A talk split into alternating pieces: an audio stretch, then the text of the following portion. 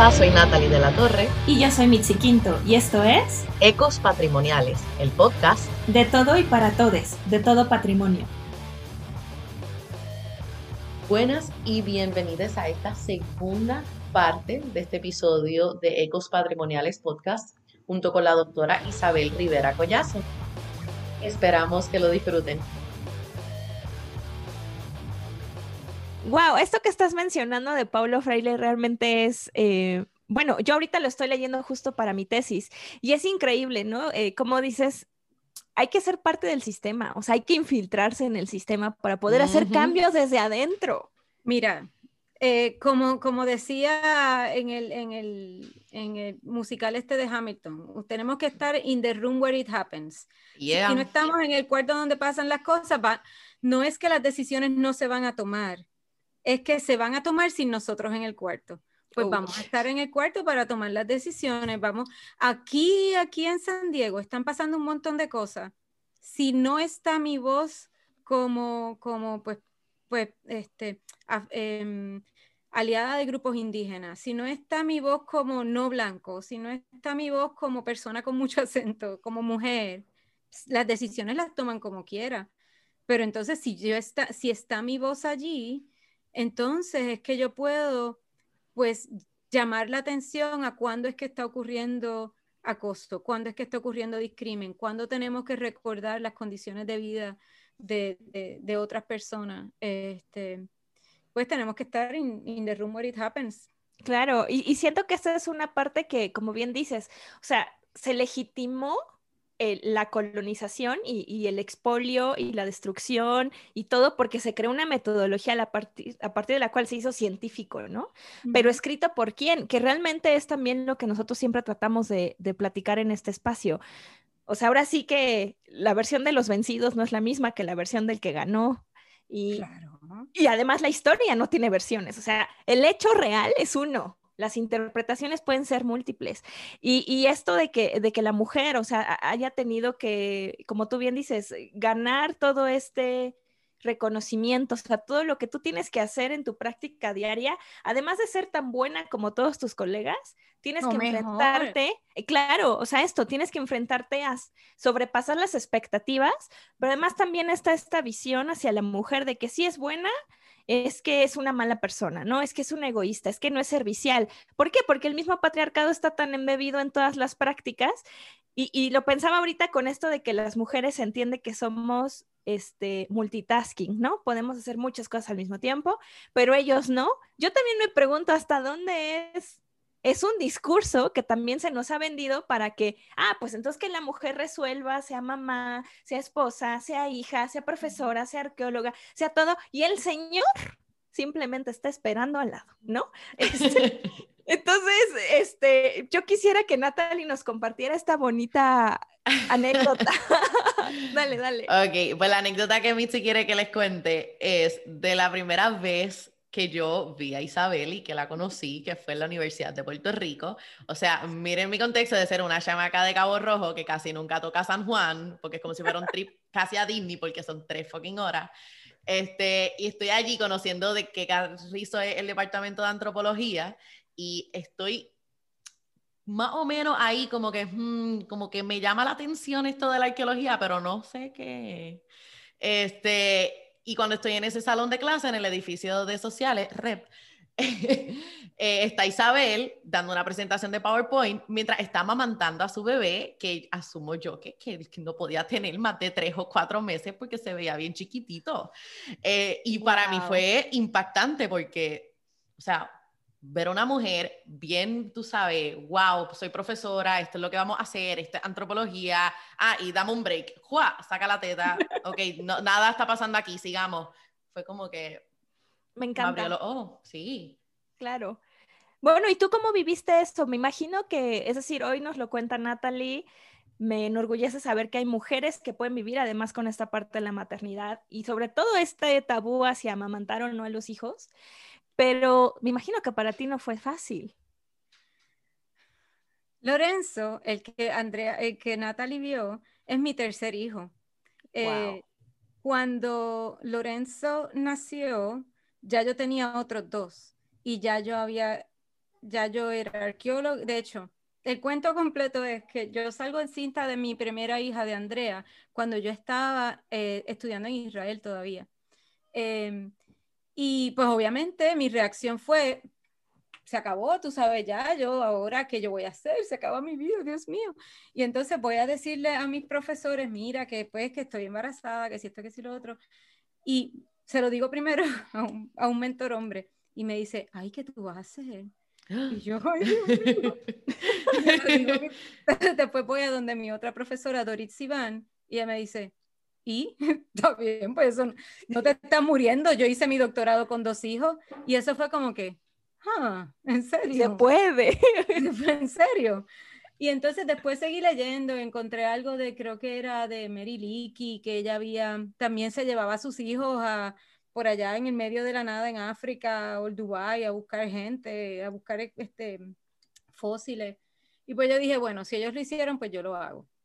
Entonces, pues seguí trabajando en arqueología. De hecho, André, cuando Andrea, mi hija mayor, nació, yo, ella tenía unos como tres meses, como la edad de Lorenzo, cuando yo tuve mi primer trabajo en arqueología. Y yo me la llevaba en, un laboratorio, yo estaba trabajando en un laboratorio de arqueología, que me acuerdo que estábamos analizando los materiales del, del batey, este, un batey en Barranquita, ahorita me acuerdo el nombre, un complejo de batey en Barranquita, Palo Hincado. Estábamos trabajando en Palo Hincado.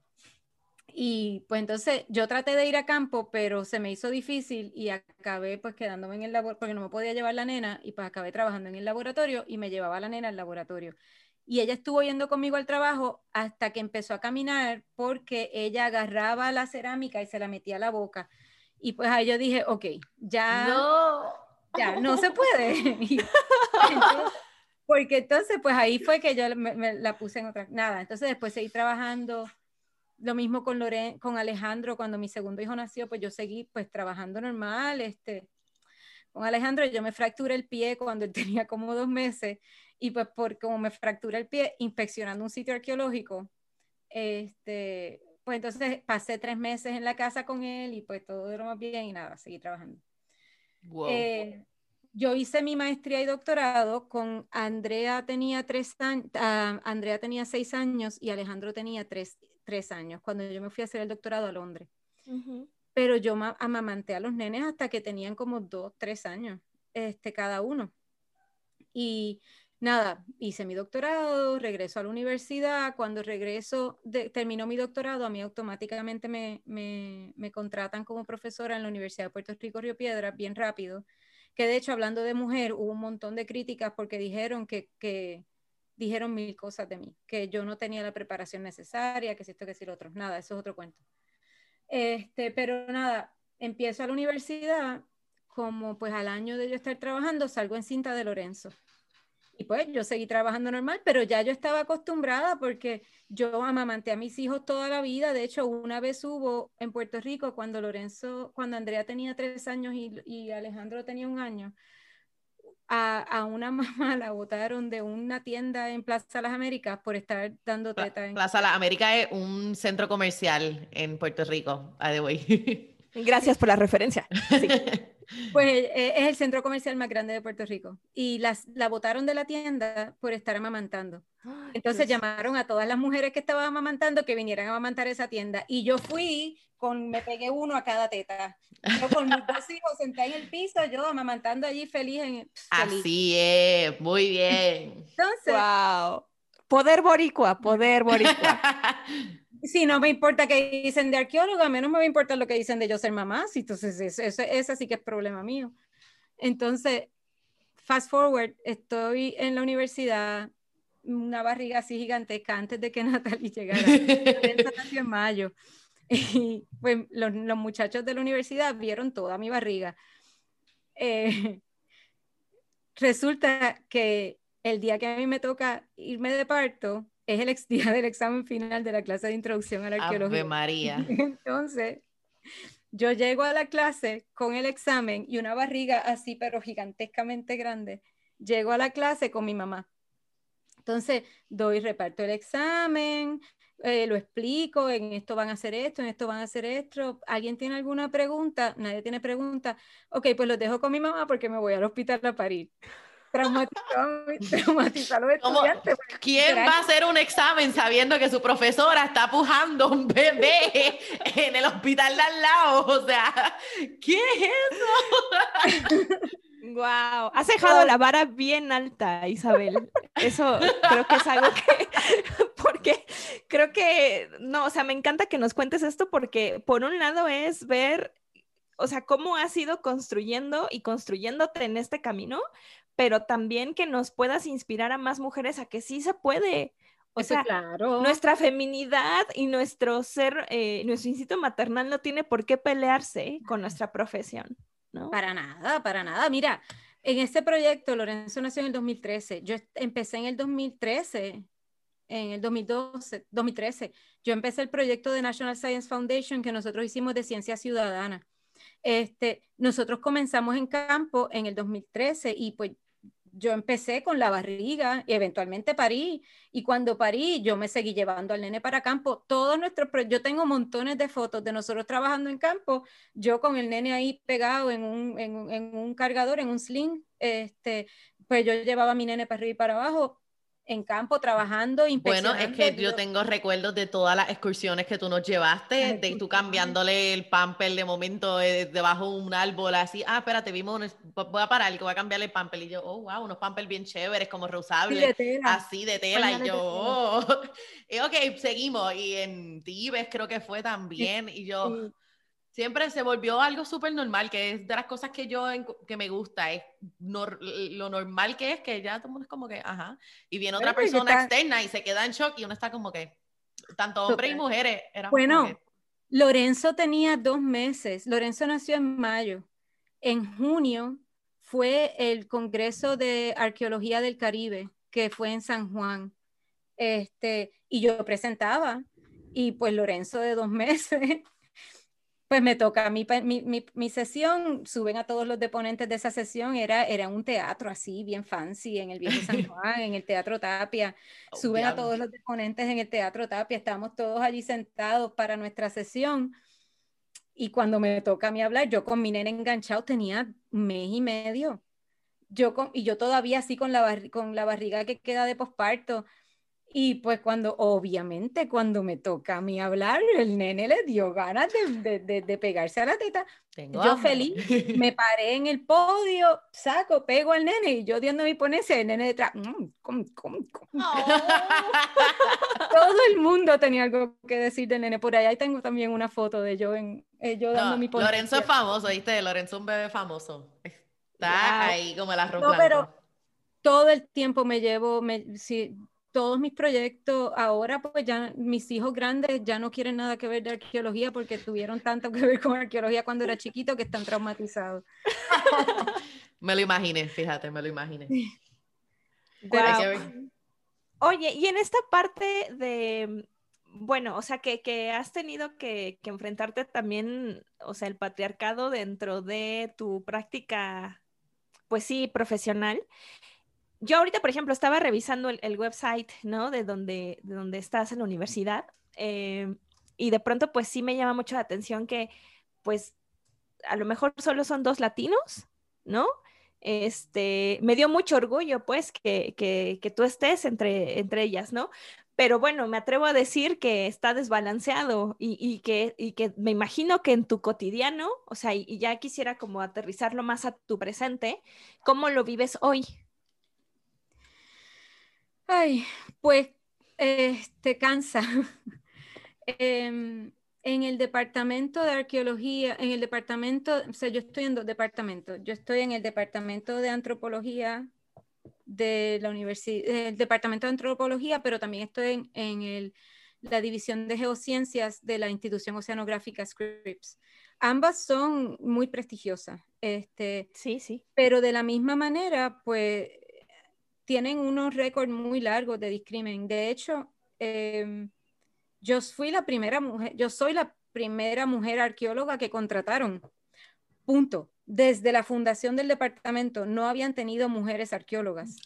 Wow. y lo cual implica que todo el tiempo hay que estarles enseñando a esta gente, eso está mal, eso está mal, eso está mal. Y hay veces que yo he apuntado momentos de, de discrimen o momentos de, em, que no deberían ser aceptados, de, de, de, que así no se trata a, a los humanos, let alone a una mujer, tú sabes. Y, y pues yo, he yo, he recibido comentarios de, ah, esto no importa, eso va a pasar. Eh, no te preocupes, ay, pero no lo cojas tan en serio. Normalizarlo todo. Totalmente normalizar cosas que no deberían ser aceptadas. Exactamente. Em, la verdad es que queda mucho trabajo por hacer. Eh, de nuevo, pero como decíamos ahorita, si no estoy aquí para, para hacer... hacer... cambios ahorita. Y bueno, sobre todo para señalar, ¿no? Señalar esas cosas. Pero pues este, eso pasa con todas las personas eh, pues que normalmente están en minoría, que el problema de eso es que entonces el, el, peso completo de hacer el cambio recae en la persona que se da cuenta que hay que hacer el cambio. Y entonces en, sobre nosotros recae la, el requerimiento de educar a los demás. Y es como que ya yo no tengo ganas de educar a los demás, los demás que, que aprendan. Yo tengo cosas más importantes que hacer. Y por eso es que me desvivo, me, me desvivo tanto en asegurar, ok, doy esos comentarios y doy ese feedback, pero mi prioridad principal no es arreglar a los gringos. Mi prioridad principal es utilizar la institución en la que yo estoy trabajando para poder hacer los cambios que yo quiero hacer en mi país. Para mí es la prioridad, la prioridad principal. Pues yo trabajo y hago mis cosas en lo que yo pueda, contribuyo a las cosas que yo pueda, pero hay luchas que ahora mismo, por más que uno las quiera hacer, pues no está todavía claro, el famoso dicho de que tienes que elegir tus batallas sabiamente. no, tiene, no tienes por qué coger, o sea, ponerlo todo en tu hombro. Y de verdad que es algo que uno tiene que aprender también a las malas. Y como tú bien dices, este, eso es parte de la lucha diaria de las mujeres, especialmente en el campo este, dominado por ¿verdad? Por los hombres, como es la arqueología, antropología, este, y pues la reducción de riesgos, los desastres, la reducción de riesgos de desastres, que es, ¿verdad? Lo que queremos visibilizar eh, con esta temporada es que sí hay mujeres que están trabajando en reducción de riesgos de desastre, que no porque sea desastre se piensan, ok, hombres sacando escombros, no, hay mucha labor que se hace en reducción de riesgo que va mucho más allá de eso y las mujeres somos parte de eso. Y tenemos que manejar muchas, muchas de esas situaciones que tú nos has mencionado y que no es fácil, pero estamos y que una puede, una saca escombros también. claro. en Puerto Rico, la mayor parte de los trabajos de reconstrucción, ¿quiénes los están liderando? Sí hay, ¿sabes? Eso no es un elemento de género, es el elemento de quien tiene la necesidad de actuar y quien tiene la, la conciencia y, los medios y las ganas, ¿no? Y las ganas, exacto, para, comenzar, para comenzar en la acción. Hay conversaciones que sí tienen que ver con género y hay conversaciones que sí que uno los tiene que, pero también es que, uno las tiene que atender y, estimular el cambio. Pero hay otro montón de cosas, pues, que, que para poder hacer esos cambios que queremos hacer de equidad y de justicia implica... Eh, causar unos cambios de cultura que son sumamente lentos, porque estamos enfrentándonos a unas posturas de, de creencia. Y pues como todos sabemos, como todos buenos antropólogos sabemos, eso es lo que está más enraizado y es más difícil de cambiar. De nuevo, hablando de la respuesta climática al cambio, ah, de la respuesta humana al cambio climático, cambios culturales no pasan rápido. Eh, y pues si yo te pongo toda mi energía en pelear contra un, una creencia, pues me voy a desgastar y no voy a tener mucho progreso porque lo que estoy es eh, enfocándome en algo que, que requiere mucha más inversión de energía. Pues entonces estoy usando mi energía en algo que puede ser más eficiente. Como quiera, le sigo tirando a lo otro y yo soy de las personas que no se puede quedar callada y soy famosamente famosamente la gente sabe que si yo estoy ahí no me voy a quedar callada y por lo que no, me encanta guay feliz como eh, buena mujer este latina mira una vez nosotros estábamos en una reunión hay un artículo que yo escribí que se llama el de que yo soy este de los coautores eh, un artículo que eh, se llama mm, vulnerabilidades diferenciales algo así, no me acuerdo cómo se llama el artículo, pero es sobre vulnerabilidades diferenciales. Y me acuerdo que eso fue, ese artículo fue producto de un grupo de trabajo que nos invitaron de una agencia gubernamental en Estados Unidos para para que escribiéramos cuáles son las contribuciones de las ciencias sociales al concepto de vulnerabilidad, porque es importante tener la perspectiva de las ciencias sociales. Y pues yo era una de las personas que incluyeron en ese equipo de trabajo. En ese equipo de trabajo habíamos dos latinos solamente. Estaba yo y un muchacho que, que ahora es profesor acá en, en, Riverside, que se llama eh, eh, Méndez. Este, pues nosotros dos éramos los únicos latinos. Todos los demás eran personas blancas y no había nadie negro, nadie negro. Y en un momento estaba, alguien salió hablando sobre, no, que si la vulnerabilidad de las comunidades afroamericanas, y yo me paro y les digo, pero ustedes no pueden estar hablando de comunidades afroamericanas cuando aquí no hay ninguna persona sentada que esté representando esas comunidades. Y representar comunidades afroamericanas no es tú agarrar el primer negro que veas en la esquina para que te ponga a hablar sobre eso. O sea, tenemos que, estamos hablando de un cambio sistemático que tiene que ver empezar con por qué no hay nadie en una posición de poder lo suficientemente respetada para que haya sido invitado para estar en esta mesa. No es solamente tú traer a una persona negra, es que las personas de las comunidades afroamericanas tengan la, la las mismas oportunidades. Que tengan el apoyo estructural para llegar a ser profesor para que entonces como profesor estudiando elementos de vulnerabilidad dentro de su comunidad haya sido invitado a estudiar en esa mesa. O sea que el hecho que aquí no haya nadie negro, le decía yo en esa reunión, lo que tenemos que hacer es cuestionarnos a nosotros como mentores. ¿Por qué no tenemos estudiantes que hayan sí llegado a ser profesores y para que puedan estar en esta discusión? Después de que yo doy esa, esa revolú, después de que me, me, me vacío allí eh, regañando a todo el mundo, este, sale un muchacho que la única persona negra que estaba en el cuarto era un estudiante que eh, son de las personas que estaban recibiendo asistencia. Y él viene y se me acerca después y me dice, gracias por haber dicho eso, porque yo soy negro y soy queer y no había nadie representando mi voz en esa mesa hasta que tú dijiste lo que dijiste. Wow. ¿Entiendes? Por eso es lo que te decía ahorita del estar en el room where En el cuarto, sí, literalmente. Y, y, esta es una reflexión muy bonita porque también, o sea, a lo mejor es esta parte de hermandades en comunidades que aparentemente somos minorías, que en realidad somos mayorías por demografía, pero bueno, ese es otro tema. Pero como bien dijiste, o sea, por porcentaje de representación en estas altas esferas, este, pues es como, ay, si no lo ves, no existe, ¿no? Y, qué bueno que, en ese momento estuviste tú para poder darle a él esta voz, porque estoy segura, o sea, esto que acabas de decir a mí me está volando los sesos, o sea, a él lo veían en, en el estado para que solo pasara lista. Exacto. Y que es inaceptable. O sea, seguramente si él ni siquiera, o sea, si es que se podría haber abierto o atrevido a decir su opinión, hubiera sido desechada solamente porque es el chico que está tomando lista. A ver, para eso estás aquí, para tomar lista. Y porque los estudiantes no tienen nada importante que decir y cosas. Devaluado completamente, ¿no? Entonces, como bien dices, o sea, es esta parte del discurso que hasta que no la dice ya alguien del otro lado, entonces no se vuelve real, no se vuelve digna de ser escuchada, ¿no? Wow. Gracias por compartirnos esto, de verdad. Sí, gracias Isabel, de verdad que hemos tenido yo creo que oh, un episodio espectacular. Este, hemos tocado, bueno, ¿cuántos temas hemos tocado, Mitzi? No, ni siquiera sé, o sea... ¿Quién es Isabel? A tu trayectoria, a cómo, cómo has llegado hasta donde está ahora mismo en San Diego, California, haciendo un montón de cosas brutales, especialmente trabajos comunitarios, este, bregando el tema de cambio climático, reducción de riesgos y muchas cosas más que son bien valiosa todo tu trabajo.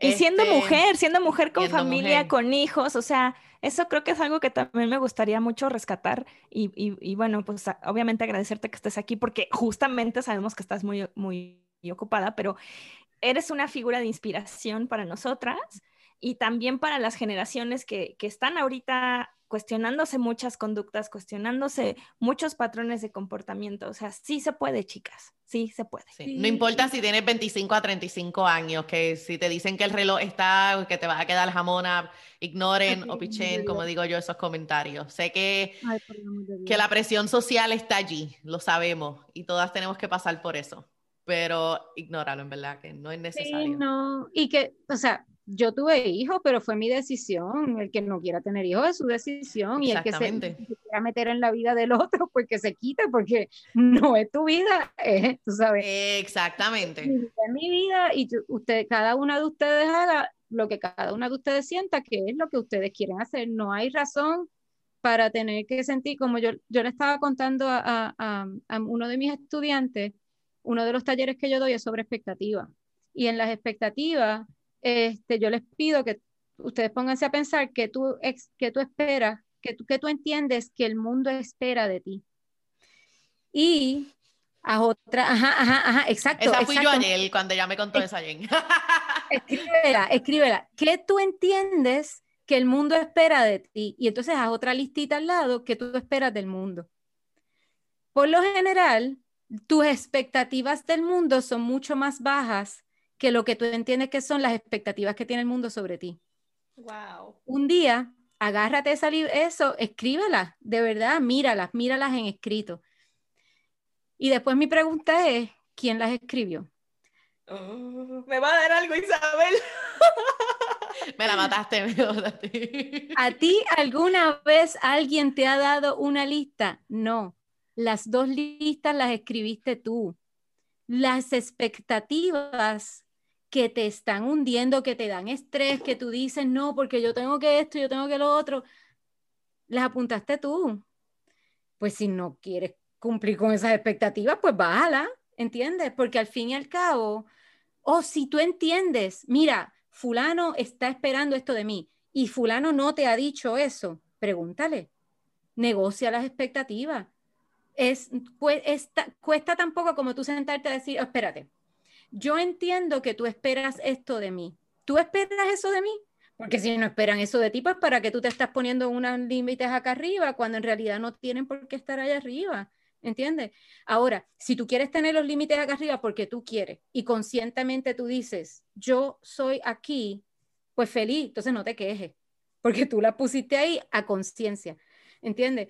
Pero lo mismo pasa con, con tener familia, con tener hijos, con, si tú yo quería tener mis hijos y yo feliz y yo dije, pues yo tengo mis hijos, pero también quiero ser profesora. Ah, pues ¿cómo lo puedo hacer? Ah, pues lo hago así, pues, pues mis hijos van a estar conmigo y, y pues seguimos haciendo todas estas cosas. Yo quiero cambiar eh, la demografía en la arqueología. Pues entonces yo tengo ahora el poder de admitir estudiantes a escuela doctoral.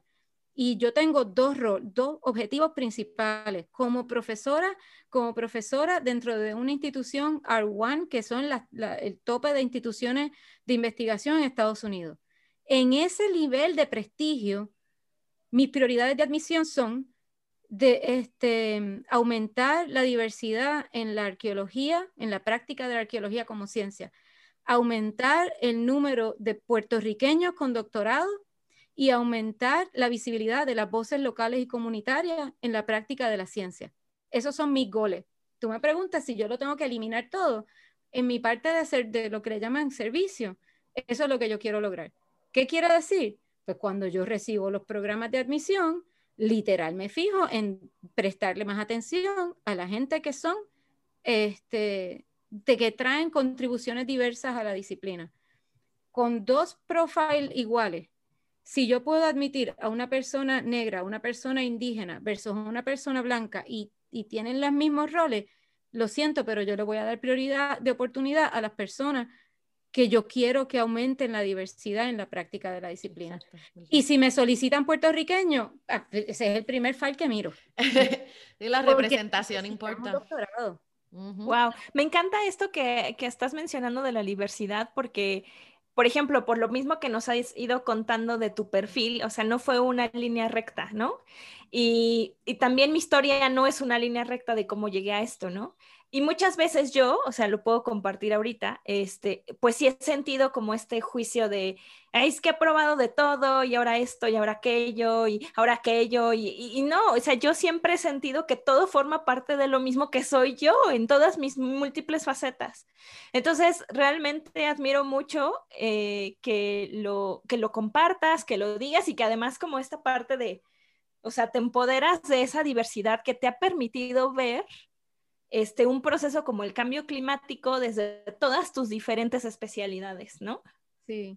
Sí, y, el, y a mí a menudo me dicen, ay, tú estás haciendo muchas cosas, tú estás haciendo demasiadas cosas. Esa es otra cosa que yo, de hecho, ayer le pregunté a un amigo mío, hombre, eh, le digo, fulano, ven acá, ¿a ti te dicen que tú estás haciendo muchas cosas o es que me lo dicen a mí porque yo soy mujer?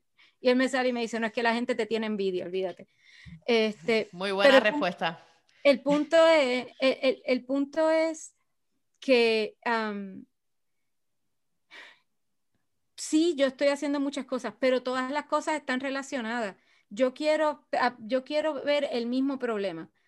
Em, vulnerabilidad social y cambio climático. Pero eso no es un tema simple, eso se tiene que ver de una manera tan multipluridimensional. Sí, y es holístico, o sea, es de todos los lados. Pues todas las cosas que yo estoy haciendo están amarradas ahora, pero como son muchos puntitos chiquitos, pues cuando te hago la lista, pues kilométrica, porque la lista es en una sola dimensión, pero en realidad el fenómeno que yo estoy viendo es tú sabes, pluridimensional. Es como, y además me gusta esta idea, porque yo también lo he pensado mucho, o sea, es como arbolado, ¿no? O sea, me gusta pensarlo como una neurona con sus miles de conexiones, o sea, no es una línea en un papel que va del punto al punto B, o sea, en realidad todo tiene una razón de ser. Wow. Bueno, antes de que se nos acabe el tiempo, yo le hago esta pregunta a todas nuestras invitadas, es como mi proyectito personal. Este, vela para cerrar con broche de oro, Isabel, en tus propias palabras. Para ti, ¿qué es patrimonio? Si le quieres llamar patrimonio. Yo uso patrimonio, yo uso el concepto patrimonio y lo traduzco en inglés a heritage. Eh, es el concepto de la herencia y lo veo en dos aspectos.